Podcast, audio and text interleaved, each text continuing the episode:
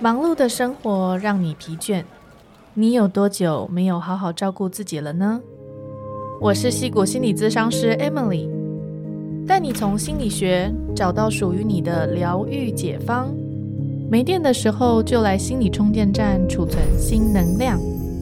一起更好的成为你自己。Hello，大家，我是戏骨心理咨商师 Emily，今天过得还好吗？你会不会常常会有想要远离家人，或者是说觉得生活当中没有目标、没有冲劲，也提不起劲来做任何事情？其实呢，我发现很多有这样子心情的人，他们都有一个很相似的家庭背景。那就是让他们感到情绪内耗的原生家庭。什么样的家庭会让你容易感觉到情绪的内耗呢？比方说，家人常常会对你有情感上面的操控，也就是 PUA。比方说，他可能会说：“哦，你不做这件事情就是不孝顺。”或者他会说他的心情很不好，而把他心情不好的责任推到了你的头上，需要你为他的情绪买单。还有一类的家庭呢，它是有沟通上面的障碍，也就是说，他在家庭当中基本上是没有什么深层的沟通的，大部分的时候是比较权威型的家长跟孩子的这个模式，也就是说，大人说什么，小孩子不可以还嘴，照做就对了。即便是小孩子长大已经成人了，四十岁、五十岁了，都还是这样的模式。这样的家庭呢，也会产生情绪上面的内耗哦。还有一种家庭呢，它是缺乏支持和认同，也就是说，不管你做了什么样的一些决定，很少会从家里那边听到正能量满满的那些支持啊、认同啊，比较多听到的是批评和打压。这类型的原生家庭也会给人们带来情绪上面的内耗，所以每当你想到要回家的时候，心情不是那种很轻松、愉快、舒适的，而是感觉到乌云笼罩，压力满满。还有一类的家庭啊，他是没有心理界限的，也就是说，你的父母亲他可能会很想要知道你很多细节，你伴侣的细节，你们在做什么事情啊，你们要去哪里玩啊，你们有什么计划啊？可是他自己并不一定会把他自己很多的事情告诉你，就是说他这是一个单方面想要了解你，想要跨越你的界限，知道你过多的一些讯息。可是他自己是呈现一个比较封闭的状态，他不一定会告诉你所有事情。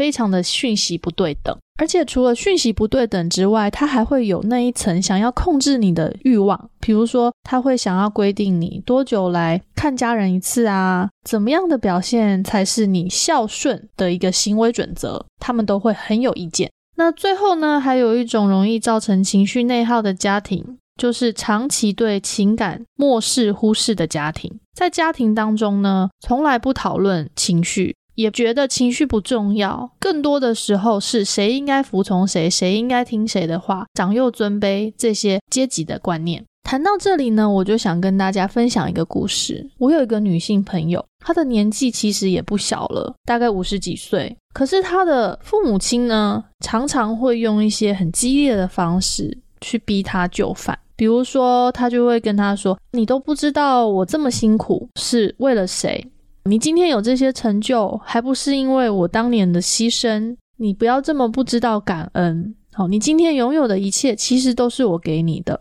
可能在我的朋友跟他吵架的时候，他就会用这种情绪勒索的方式去告诉我的朋友，他有多么不孝顺，他有多么不应该。可是其实我的朋友在他人生的很大的一个时间，都是。很尽心尽力的去奉养他的父母，也没有因为他的父母对他的这些语言暴力而停止对他们的照顾，所以他常常就会觉得很郁闷，因为他说他感觉自己付出的很多都没有办法被自己的父母亲看到，而且常常会被这种很嫌弃的方式对待。其实有一个很扎心的一个事实，我很想要在节目里面跟大家分享的。有时候我们要承认父母亲其实没有那么爱自己，这是一件蛮困难的事情。因为很多时候我们仔细去看，我们的父母亲他在做的很多事情是为了自己个人的利益，而不是因为他们真心的很爱你。而我们没有办法去面对、看懂这件事情。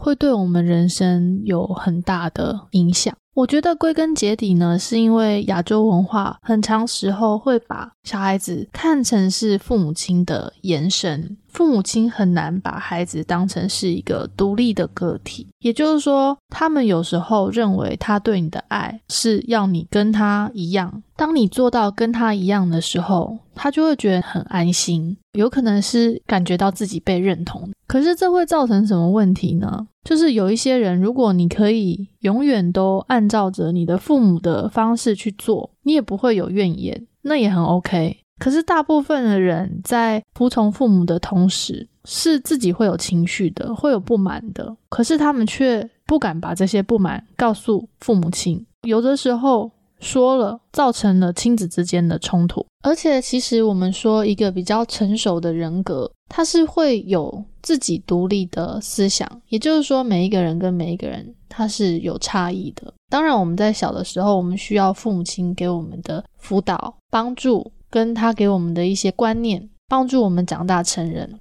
可是，当我们成人之后呢，我们会发展出自己的一些思想、自己的喜好、自己的价值观。我们说一个人他会有很好的成长的历程，是当他从他的原生家庭长大之后，他有办法把自己的自我很健康的从原生家庭分化出来，变成一个独立的自我，而他的父母亲也可以意识到这一点，彼此互相尊重。这个时候我们会说是一个很健康的自我分化的历程。可是很多时候，很多的父母亲其实不希望你分化。他希望你可以按照他的意思，他们最底层的心情呢，是你最好可以照着他的话去走，谁听话，我喜欢谁啦。但是呢，孩子毕竟是活生生的人，他有自己的感受和想法，所以久而久之，这样的亲子关系还是会出现问题哦。接下来呢，我也想要分享另外一个可能会让很多人觉得有点意外的观点，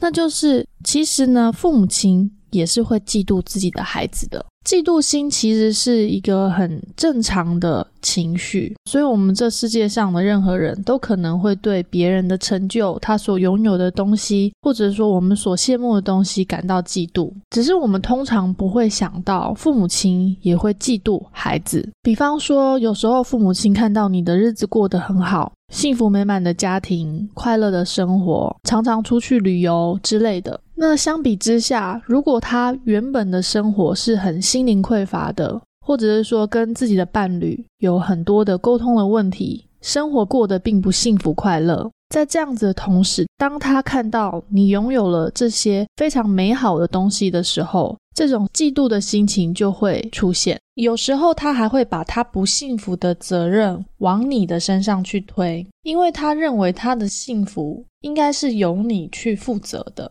这种状况其实本质上面来说，是源于他没有办法由自己的内心给予他幸福的生活而产生的。好啦，谈到这里，我在想，很多的听众可能会想要问：那心理师啊，如果我的家庭就是很常会给我带来情绪上面的内耗，我该怎么办呢？首先呢，我会说，第一点，你必须要学会让自己成为一个成熟的大人。什么叫成熟的大人呢？其实我会请你想象一下，如果你是一个成熟的大人，你遇到了某一些事情的时候，你会怎么处理？假设我的爸爸妈妈正在对我情绪勒索，他们跟我说：“嗯，我觉得你很不孝顺，因为你做了什么什么什么事情。”那一个成熟的大人听到了这句话，他会怎么样回应呢？我相信在这些时候，当我们听到父母亲对我们的控诉，有时候你会有很多的情绪会跑出来，比如说委屈、生气、愤怒。可是，当我们把这些情绪表达出来，告诉我们的家人的时候，我们会发生什么事情？我们会陷入争吵。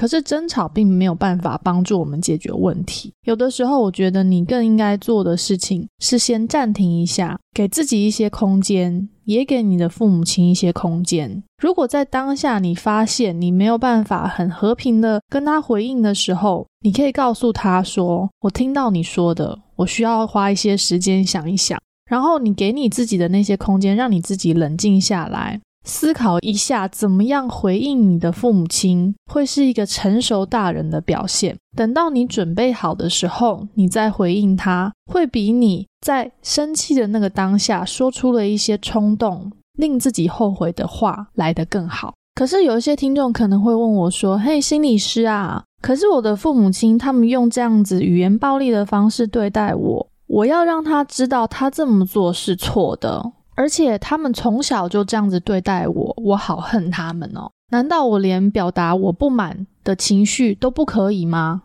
在这边呢，我要强调我刚才提到的第一点，也就是说，你把自己当成成熟的大人。很多时候，我们会发现，一个家族它没有办法形成一个成熟稳重的沟通的模式，是因为在家族里面一直都没有养成这样子的一个习惯，没有一个人带头开始这样子的一个沟通方式。我们的社会也没有特别的强调情绪教育，或者是说心理健康。很多时候，我们必须得先由我们自己开始做。有一个底层的逻辑呢，其实是因为我们对自己的内心有很深层的爱，我称为自爱 （self love）。当我们对自己有很强烈、很深层的爱的时候，我们才会去做出一些让我们自己的心灵恢复平静的事。也就是说，当我们把自己当成成熟的大人去面对这些事情，把我们跟我们的父母亲分割开来的时候，我们才能够用很和平、理智的方式去面对他们。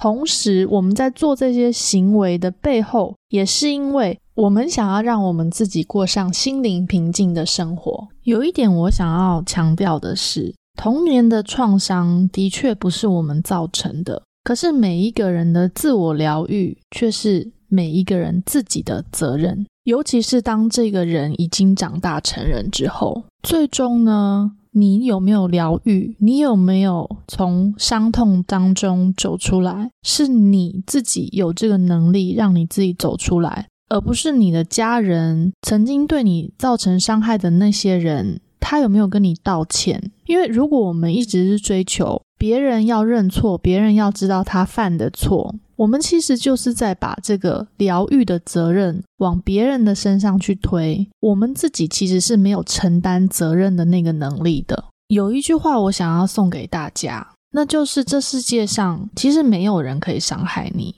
真正伤害你的人。是你自己。如果呢，你也有一个给你造成很多情绪内耗的家庭，我想要说，我们其实可以不用害怕跟他们先做个切割和分离。我们的切割跟分离，并不是抛弃，也不是从此不理他们，而是我们必须得真正的花一些时间，好好的自己疗愈自己。不管你是要透过学习，或者是说透过专业的帮助。或者是其他的各种管道，我觉得不要害怕自己去做出这个决定是很重要的。因为在我这么多年的工作经验当中，我发现很多的人他自我成长的那条路是在他跟自己比较内耗的原生家庭做出了一些切割之后才开始的。好啦，各位朋友，今天我们的节目就到这边。请你可以在底下和我分享你的家庭内耗如何影响你的人生，或者是说你有什么样的问题，都欢迎在底下留言跟我说哦。如果喜欢今天的节目，请记得订阅，才不会错过我最新的更新哦。心理充电站，我们下次再见，拜拜。